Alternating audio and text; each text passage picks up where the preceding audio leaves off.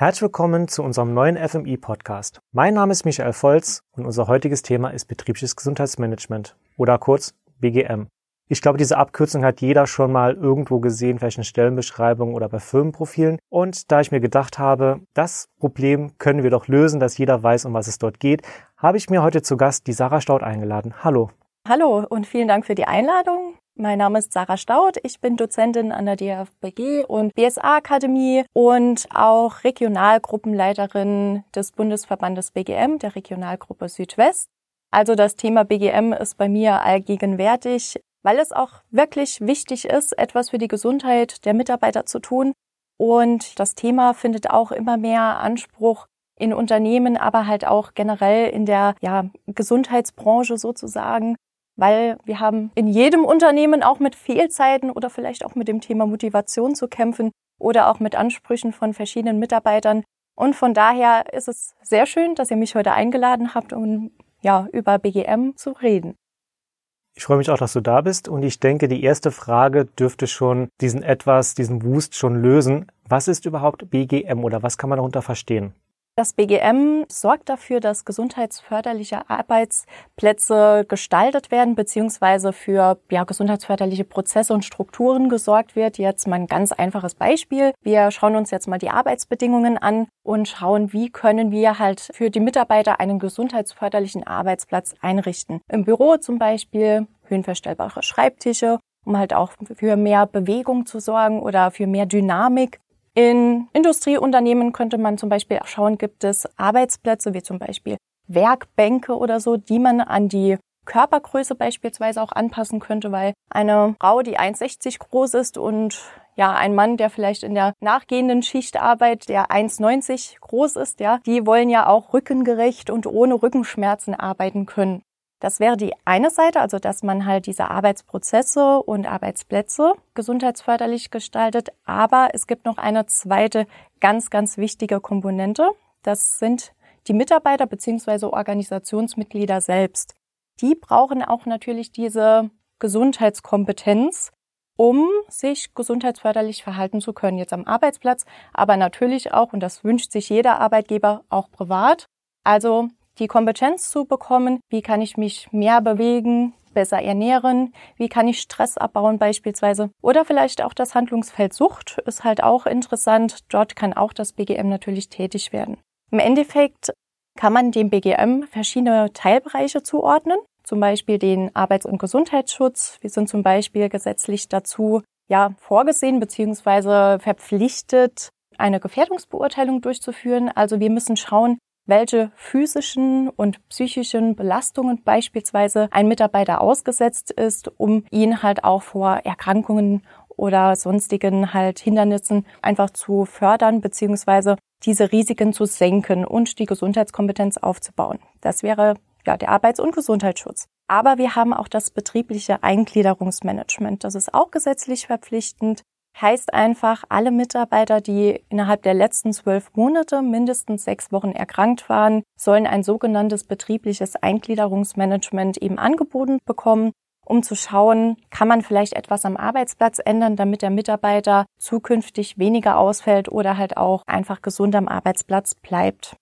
Dann gibt es noch eine weitere Komponente, das ist die betriebliche Gesundheitsförderung selbst. Dazu zählen beispielsweise Ernährungskurse, Stresskurse, Yoga, Rückenschule, also alle Komponenten oder halt Maßnahmen, die die Mitarbeiter dazu unterstützen, Gesundheitskompetenz auch einfach aufzubauen.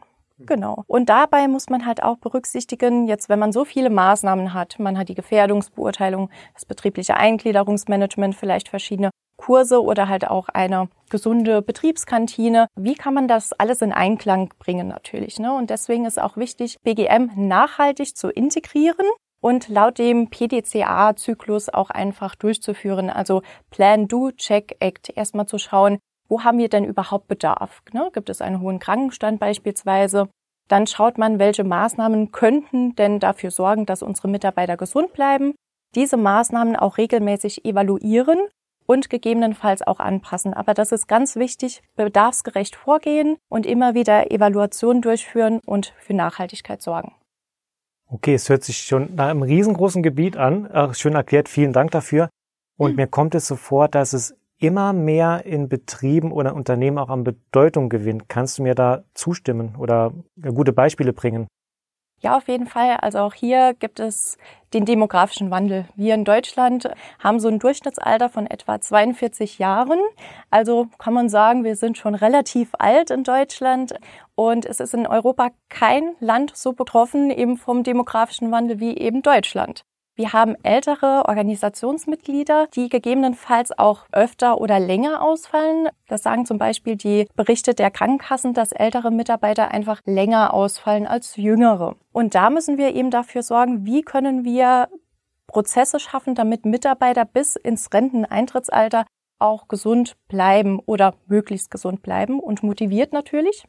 Also haben wir einerseits den demografischen Wandel, aber auch die Arbeitswelt 4.0. Also jetzt vielleicht hat auch das ein oder andere Unternehmen durch Corona einen Digitalisierungsschub gemerkt ne? und damit einhergehend auch neue oder andere Belastungen, gerade die psychischen Belastungen sind da eher davon betroffen. Man wird allein ins Homeoffice geschickt, muss auf einmal mit der eigenen Technik oder neuer Technik klarkommen. Das alles kann zum Beispiel zur Überforderung führen. Und diese Themenpunkte sind natürlich auch Schwerpunkt im BGM, dass man Belastungen erhebt und auch regelmäßig die Mitarbeiter dazu abholt oder halt auch befragt, welche Belastungen liegen denn bei dir vor. Also auch Digitalisierung ist ein wesentliches äh, Instrument oder Komponente, was halt im BGM berücksichtigt werden sollte. Dann haben wir halt auch an sich diese psychischen Belastungen und psychischen Erkrankungen, die seit den letzten Jahren eben oder innerhalb der letzten Jahre so gestiegen sind, gewinnen immer viel mehr an Bedeutung, weshalb man ähm, das Thema Psyche mehr fokussieren sollte. Auch deswegen gibt es ähm, laut dem Arbeitsschutzgesetz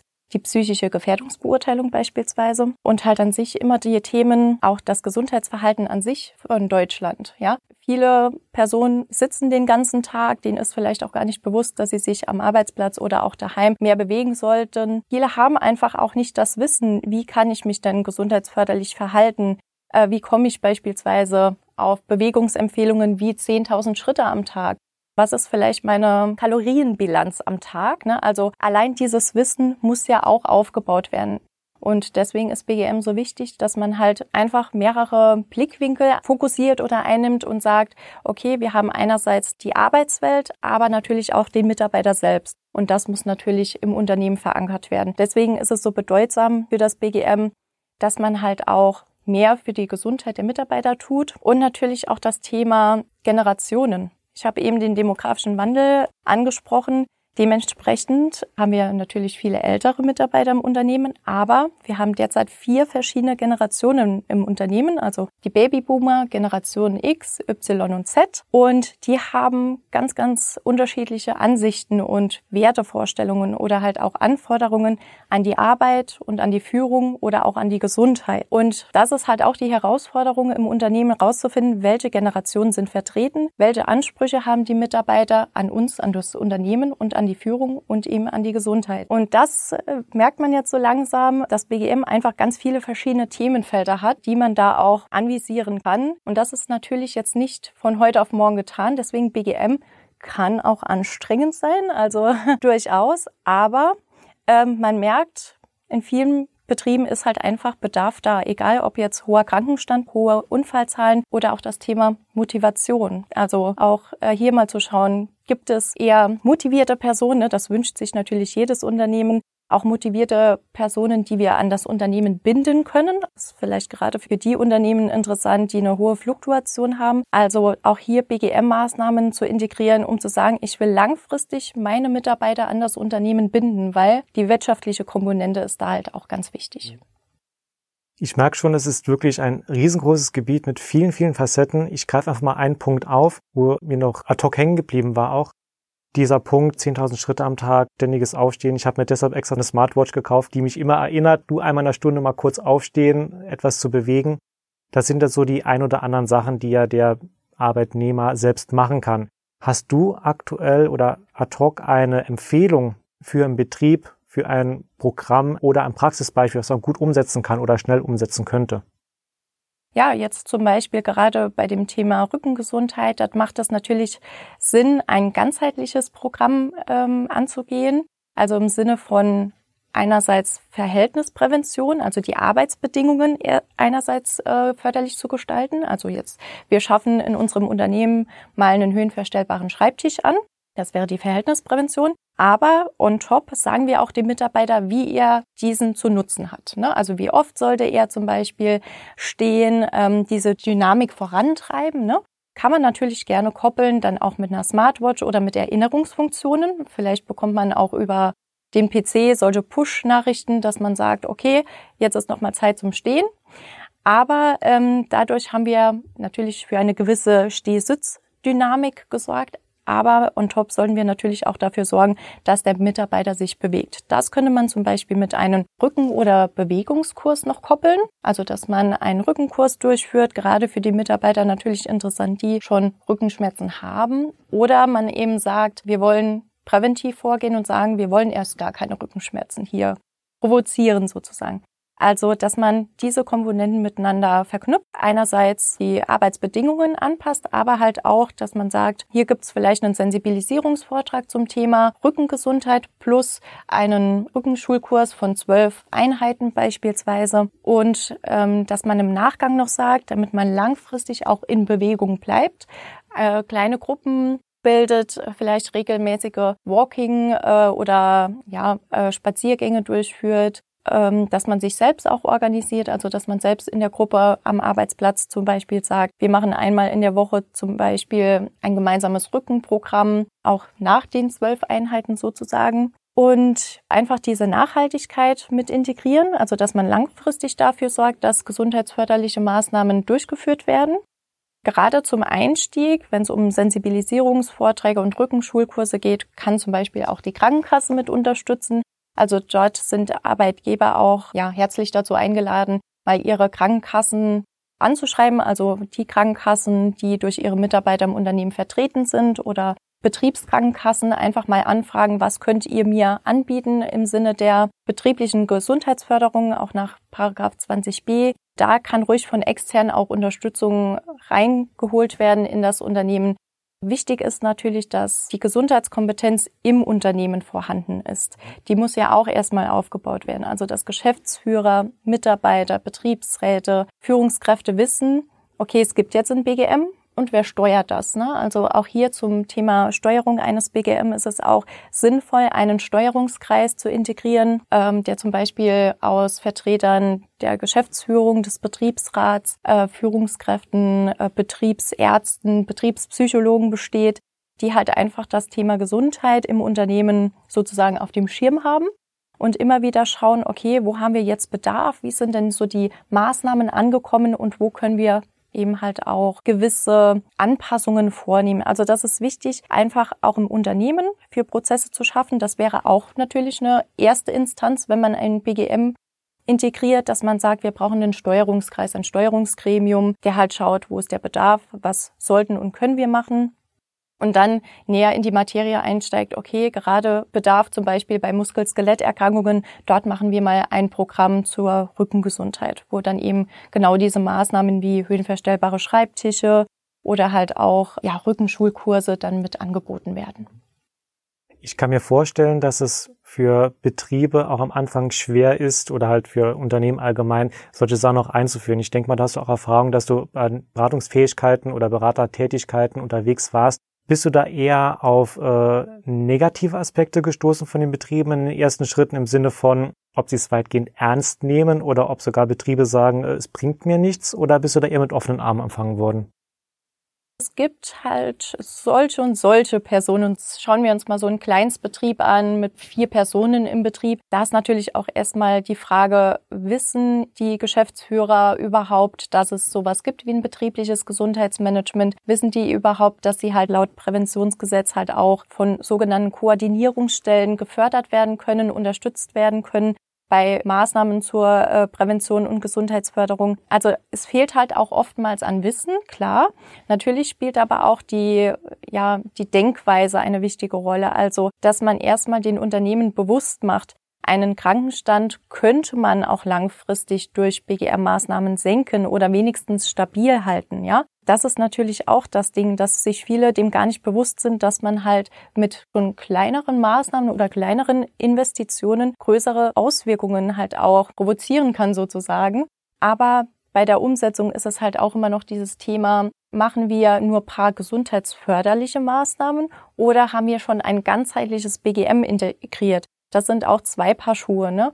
Also da muss man immer schauen, was möchte denn ein Unternehmen? Möchte ein Unternehmen auch wirklich ein ganzheitliches BGM aufbauen, also mit den Schnittstellen zum Arbeitsschutz und zum betrieblichen Eingliederungsmanagement, dass man halt auch im Sinne der Nachhaltigkeit immer wieder neue Maßnahmen integriert oder Maßnahmen anpasst? Oder sagt ein Unternehmen auch einfach, mir reichen so ein, zwei Gesundheitstage im Jahr oder mal dann und dann ähm, ein Entspannungskurs, dann ist das natürlich auch in Ordnung, wenn das Unternehmen sagt, das reicht mir und es reicht auch meinen Mitarbeitern. Deswegen ist es auch immer so wichtig, dass man nicht immer nur die Meinung der Entscheidungsträger eben einholt, also von Geschäftsführern zum Beispiel oder Führungskräften, sondern auch die Mitarbeiter aktiv dazu befragt. Also es ist ja schon schön, wenn man sagt, wir haben hier die tollste, teuerste BGM-Maßnahme, aber keiner hat Lust hinzugehen. Deswegen ist natürlich auch der Bedarf da zu schauen, was wollen die Mitarbeiter denn überhaupt? Ne? Also viele Personen schrecken auch erstmal davor ab, wenn sie BGM hören, ach ja, ich habe doch eh schon so viel zu tun, äh, jetzt noch BGM, wer kann das denn überhaupt steuern im Unternehmen und was kostet das, das wird doch so viel kosten. Also selbst da kann man halt auch sagen, erstens, die Krankenkassen können natürlich da unterstützen, fachlich und finanziell. Und man muss halt auch einfach sagen, es müssen ja nicht die teuersten Kosten sein, sondern es kann ja auch sowas kommen wie zum Beispiel eine Laufgruppe, die man selbst organisiert. Also es müssen nicht die teuersten Kosten sein im BGM. Davor sollten sich halt auch viele nicht da abschrecken lassen, sondern einfach auch da mal sich Angebote einholen oder halt auch mit den Mitarbeitern sich mal zusammensetzen und fragen, habt ihr denn Vorschläge und Ideen, was man denn so machen kann? Genau. Ich denke oder ich denke eher mal, dass äh, Führungskräfte auch eine große Rolle auch dabei spielen, wie gut es von den Mitarbeitern angenommen wird. Stimmst du mir dazu?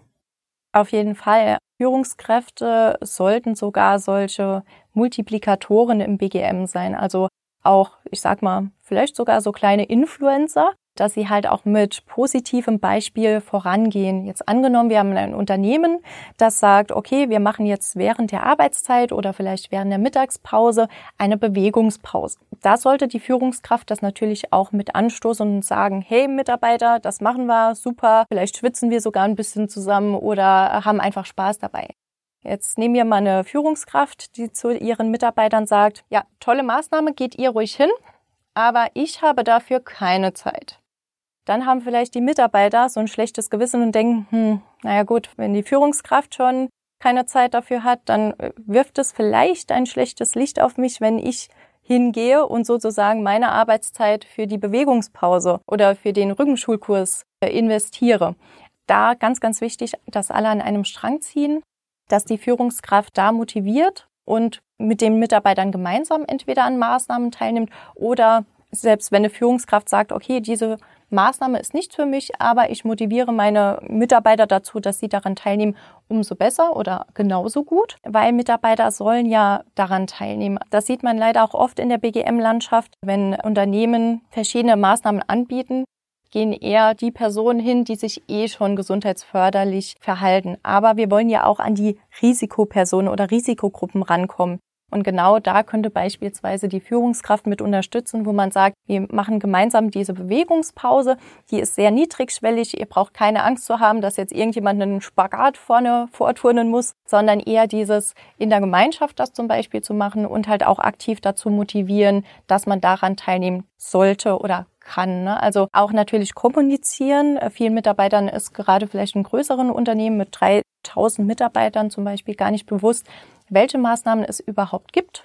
Und genau da könnte eine Schnittstelle zur Führungskraft eben halt sein, dass die Führungskraft aktiv kommuniziert, wir haben hier neue Maßnahmen, bitte daran teilnehmen. Oder halt auch das Thema Challenge, dass man so eine kleine Bewegungschallenge einbindet, dass man in der Gruppe sagt, okay, wir, wir gehen jetzt mal das Thema 10.000 Schritte am Tag an. Wer im Endeffekt die meisten Schritte bekommt oder hat, der ist eingeladen zum Beispiel. Ne? Also auch hier aktiv vorantreiben das BGM, deswegen ist die Führungskraft so wichtig. Du hast auch schon hier und da Benefits angesprochen gehabt. Kannst du die nochmal so in zwei, drei Sätzen zusammenfassen, welche wirtschaftlichen Benefits Betriebe durch BGM erhalten oder haben? Ja, also generell gerade das Thema Krankenstand, das ist eigentlich immer die Kennzahl, die als erstes genannt wird, wenn man so Betriebe fragt, okay, warum macht ihr BGM oder wollt ihr BGM machen? Hm, ah ja, Krankenstand ist zu hoch. Das ist ein Faktor, den darf man aber nicht alleine stehen lassen. Also klar, Krankenstände möchten ja, Geschäftsführer oder Personale einfach senken, weil dadurch natürlich viele direkte und indirekte Kosten einfach zusammenhängen. Also einerseits der Mitarbeiter fällt aus, dann bleibt vielleicht die Arbeit liegen oder wir brauchen andere Personen, die vielleicht derzeit im Urlaub sind, die diese Arbeit auffangen oder Überstunden machen müssen. Also das heißt, auch eine zweite Person wird dafür bezahlt, dass sie die Arbeit der anderen Person auffängt. Dann können vielleicht Lieferketten nicht eingehalten werden, wo man vielleicht dann auch irgendwie solche Strafen zahlen muss. Das sind einerseits ganz große Kosten, die man berücksichtigen sollte, die man, also den Krankenstand kann man laut Studienlage durch BGM-Maßnahmen senken. Aber man muss auch hier nochmal berücksichtigen. Es ist relativ schwer und ja anspruchsvoll auch zu messen, haben genau die und die Maßnahmen jetzt dazu geführt, dass der Krankenstand gesenkt wurde? Oder gab es vielleicht auch einfach andere Komponenten, die dazu geführt haben? Also wenn man davon ausgeht, man hat jetzt eine Rückenschule eingeführt und zwei, drei Jahre später äh, ist der Krankenstand enorm gesunken, dann kann das viele Faktoren haben. Das muss nicht nur durch den Rückenschulkurs zum Beispiel passiert sein. Deswegen darf man den Krankenstand nicht immer nur alleine betrachten. Klar, wenn man Maßnahmen einführt, dann muss man auch ein bisschen geduldig sein, weil wenn wir heute eine Maßnahme einführen oder mehrere Maßnahmen, dürfen wir nicht davon ausgehen, dass in zwei Monaten der Krankenstand drastisch gesenkt wurde, sondern man braucht ein bisschen Geduld, also erfahrungsgemäß so zwei, drei Jahre, dass so wirklich diese Maßnahmen zur Kosten und dementsprechend halt auch Fehlzeitensenkung führen. Was aber auch viel wichtiger ist, dass man andere Faktoren berücksichtigt. Arbeitszufriedenheit, Arbeitsmotivation, das sind solche Faktoren, die man zum Beispiel mit Hilfe von Mitarbeiterbefragungen erheben kann. Also es gibt ja auch die sogenannten Blaumacher, die ja natürlich in die Fehlzeitenstatistik einfließen, ne, die wenig motiviert bei der Arbeit sind, aber eher motiviert sind zu sagen, so an einem Montagmorgen vielleicht, ach ja, mir geht's ja eigentlich ganz gut, aber ich habe einfach keine Lust zu arbeiten. So, jetzt muss man die natürlich auch irgendwie dazu motivieren. Natürlich ist es schwer, diese ausfindig zu machen, ne? Also, aber generell geht es an sich um das Thema Arbeitszufriedenheit, Arbeitsmotivation. Auch hier spielt das Thema Führung eine Rolle, denn ein Führungsverhalten kann auch dazu führen, dass man sich entweder motiviert fühlt oder weniger motiviert. Und wenn man jetzt eine Führungskraft hat, die einen kaum auf dem Schirm hat, die einen auch nicht lobt, wertschätzt, dann kann das durchaus auch Auswirkungen haben auf die Arbeitsleistungen, Arbeitsmotivation. Wo man sich dann halt auch denkt als Mitarbeiter, dem fällt doch eh nicht auf, dass ich heute da bin oder nicht da bin. Von daher kann ich auch heute mal blau machen. Also muss man auch immer das Thema Führung nochmal berücksichtigen. Ne? Ja, im Endeffekt, um die Frage zu beantworten, es gibt wirtschaftliche Benefits, aber es gibt viele Faktoren, die Krankenstände beispielsweise oder Motivationslage beeinflussen. Also man darf nicht immer nur den Krankenstand an sich fokussieren, sondern muss eher den Blick, den Horizont erweitern und viele Faktoren angehen, um irgendwann zu merken, ja, wir können vielleicht auch ähm, die Fluktuation senken, was ja im Endeffekt auch mit Kosten verbunden ist. Auch das sind ja Kosten, die wir mit Hilfe von BGM-Maßnahmen senken könnten, indem wir Mitarbeiter einfach motivieren oder an unser Unternehmen auch binden ja, im Endeffekt, es gibt wirtschaftliche Benefits, die fallen halt bei jedem Unternehmen dann unterschiedlich aus, je nachdem natürlich auch, welche Ziele man hat und muss dementsprechend natürlich auch auf mehreren Ebenen tätig werden. Das hört sich schon mal gut an. Zusammengefasst, man könnte den Krankenstand äh, senken und die positiven Benefits, Mitarbeiterzufriedenheit und Fluktuationsrate entsprechend natürlich die Zufriedenheit erhöhen, die Fluktuationsrate senken. Jetzt kommt die alles entscheidende Frage. Du als Expertin, Kannst du uns einen Goldweg oder Goldstandard verkaufen, in Anführungszeichen, der bei allen Unternehmen funktioniert? Also den einen Königsweg, den gibt es leider nicht. Wir müssen einfach schauen, es gibt ganz viele unterschiedliche Branchen mit vielen verschiedenen Anforderungen. Wir können jetzt hier zum Beispiel nicht sagen, dass eine BGM-Konzept, das super im IT-Unternehmen funktioniert hat, funktioniert auch eins zu eins im Krankenhaus, in der Pflege. Weil ganz viele unterschiedliche Branchen und Tätigkeiten mit verschiedenen Belastungen verbunden sind. Dementsprechend muss man an diese Belastungen, um diese zu reduzieren, auch verschiedene Maßnahmen oder unterschiedliche Maßnahmen verknüpfen oder anknüpfen. Deswegen, was ich einfach mit an die Hand geben kann, es ist ganz wichtig, dass man diese Kompetenz im Unternehmen hat, dass BGM verstanden wird, auch ernst genommen wird. Also man braucht auf allen Ebenen eines Unternehmens, in allen Hierarchien einfach dieses Bewusstsein, es gibt BGM, wir möchten es machen und auch richtig. Deswegen einen Steuerungskreis, den ich eben schon genannt habe, den einfach integrieren, ganz wichtig. Das hat einfach nur Vorteile. Finanzielle Ressourcen zur Verfügung stellen, also personelle Ressourcen, finanzielle Ressourcen, wie auch materielle Ressourcen wie Räume oder halt auch Trainingsbutton, damit auch Kurse stattfinden können. Man muss da einfach halt auch strategisch angehen, um zu schauen, welche Kennzahlen haben wir, welchen Bedarf haben wir und welche Ziele haben wir. Ne? Also deswegen, äh, nur weil vielleicht das eine IT-Unternehmen sagt, wir haben das Ziel weniger Fluktuation, heißt das nicht, dass genau die Ziele vielleicht das Krankenhaus, das ich eben genannt habe, auch hat. Beim Krankenhaus geht es zum Beispiel eher um das Thema Fehlzeiten, weil Pflegekräfte sehr starken physischen und psychischen Belastungen ausgesetzt sind. Deswegen ist es einfach wichtig, nachhaltige Konzepte stricken, also immer wieder schauen, wo ist der Bedarf, was sind unsere Ziele haben wir dazu passende BGM-Maßnahmen? Können wir alle Zielgruppen erreichen, also alle Mitarbeiter, auch vielleicht die Risikogruppen? Und können wir es auch nachhaltig vorantreiben? Also das ist ganz wichtig. Kommunikation auch. Welche Maßnahmen gibt es im Unternehmen und wie können Mitarbeiter daran teilnehmen? Auch das Thema Schichtsystem. Wie können Mitarbeiter in der Dauernachtschicht zum Beispiel daran teilnehmen? Also man braucht einfach einen ganz großen Weitblick, welche Faktoren man hat, welche Mitarbeiter man hat. Also man sollte wissen, welche Mitarbeiter und Hierarchien vertreten sind und wie wir die erreichen können. Ich würde nur ein Thema gerne kurz anschneiden. Thema BGM 4.0 und natürlich auch digitale Lösungen. Ich denke, die sind aktuell durch die Corona-Krise und die Homeoffice-Faktoren äh, immens gestiegen. Ich habe schon mitbekommen und auch gelesen, dass mittlerweile auch Betriebe bis zu 30, 40 Prozent ihrer Räumlichkeiten einfach äh, reduzieren, weil sie gemerkt haben, Homeoffice funktioniert ja super. Wie sieht es aber mit digitalen Lösungen für BGM aus? Sind diese sinnvoll und auch aktuell gut umsetzbar?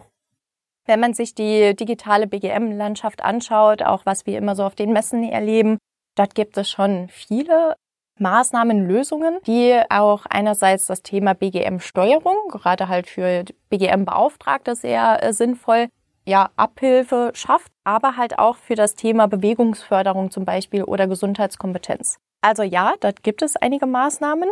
Man muss halt immer noch mal schauen, bei digitalen Maßnahmen, jetzt nur weil wir eine ganz tolle App haben, heißt das ja nicht, dass die App für mich jetzt auch das Verhalten übernimmt. Also die kann mich motivieren und die kann mich bilden, dass ich dieses Verhalten ändere, positiv natürlich, aber ja, die Apple Watch zum Beispiel läuft leider für mich jetzt keinen Marathon. Den muss ich schon selbst machen. Aber digitale Lösungen sind praktisch, wenn man jetzt zum Beispiel das Thema BGM im Homeoffice angeht, also dass auch die Mitarbeiter im Homeoffice wissen, ähm, wie kann ich mich gesundheitsförderlich verhalten, wie kann ich mir zum Beispiel gesunde Mittagssnacks zubereiten in der eigenen Küche oder in der Betriebskantine und halt auch Mitarbeiter im, im Außendienst, die viel im Auto sind, die sich auch mal bewegen müssen, die immer im Restaurant essen, in verschiedenen äh, Unterkünften schlafen. Die sollten ja auch erreicht werden. Und da können digitale Lösungen eben halt auch einfach Abhilfe schaffen, um sie zu motivieren, um zu sagen, heute hast du die in die Schrittzahl erreicht, geh bitte nochmal eine Runde um den Block oder heute hast du die in die Kalorienbilanz erreicht, ist vielleicht abends jetzt eher weniger Kalorien oder mehr ähm, gesundheitsbewusst. Also auch da, um halt mehrere Personenebenen zu erreichen, helfen digitale Lösungen natürlich auch. Und es ist ein Benefit für das Unternehmen, wenn jetzt Mitarbeiter auch zustimmen, dass ihre Daten, die sie mithilfe digitaler Lösungen erheben, in anonymisierter Form an das Unternehmen zurückgespielt werden, kann das Unternehmen natürlich auch schauen, okay, wie werden diese digitalen Lösungen denn auch angenommen und wird vielleicht auch das Gesundheitsverhalten tatsächlich dadurch beeinflusst. Also auch für die Steuerung im Unternehmen ist es ganz interessant, solche digitalen Lösungen mit zu integrieren. Genau. Und natürlich auch im Unternehmen kann man mithilfe digitaler Lösungen und so Steuerungssysteme zum Beispiel Mitarbeiterbefragungen starten. Jetzt gerade, wo wir durch Corona viel im Homeoffice waren, ne, also wo man man fragt, wie kommen Sie überhaupt zurecht im Homeoffice? Fühlen Sie sich sehr einsam? Sind Sie überfordert mit der Technik, mit neuen Techniken? Um einfach das Thema BGM mehr zu steuern. Dafür sind digitale Lösungen da und mehr Mitarbeiter zu erreichen. Du hast ja sehr viele Punkte jetzt auch angesprochen gehabt und auch die BGM-Welt uns jetzt verdeutlicht und klar gemacht, um was es geht, welche Facetten sie zeigt, wo die Zahnräder auch sind, die man richten, stellen, vielleicht auch neue einbauen kann, damit das Getriebe besser läuft. Jetzt die Frage, wenn ich jetzt Blut geleckt habe oder Interesse habe, mich in dem Bereich weiterzubilden, beziehungsweise dort mehr Informationen zu geben oder zu haben, um die weiterzugeben. Gibt es Möglichkeiten für Unternehmen, Fachkräfte oder äh, Mitarbeiter dort weiterzubilden und auszubilden oder muss man immer auf externe Lösungen zugreifen?